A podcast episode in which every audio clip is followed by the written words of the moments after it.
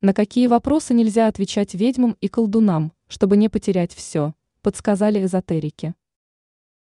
Никогда нельзя отвечать положительно, если вам говорят такие слова «ты дашь мне это», «ты возьмешь это у меня».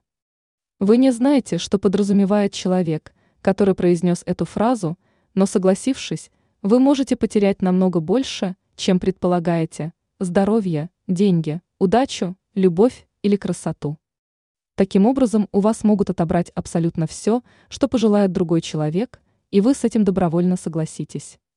Такой вопрос может последовать от кого угодно, даже от человека, которого вы относили к категории близких людей. Он будет использовать вашу привязанность и доверчивость, чтобы заполучить от вас желаемое.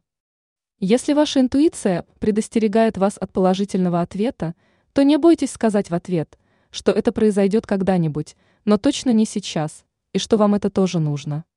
Так вы не позволите отобрать у вас то, что пытаются.